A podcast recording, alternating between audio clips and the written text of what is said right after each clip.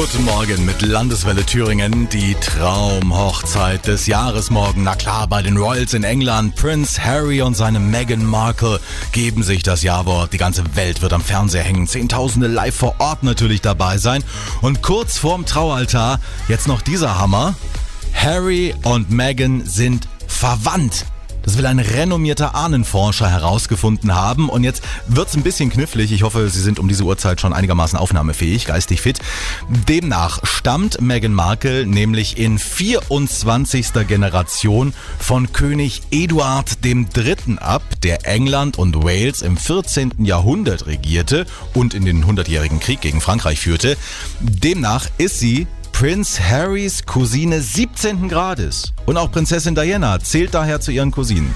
Aber wichtig ist doch eigentlich nur, dass Harry und Meghan am Ende Seelenverwandte sind. Alles Gute den beiden. Ehe ist eine tolle Sache, kann ich aus eigener Erfahrung sagen.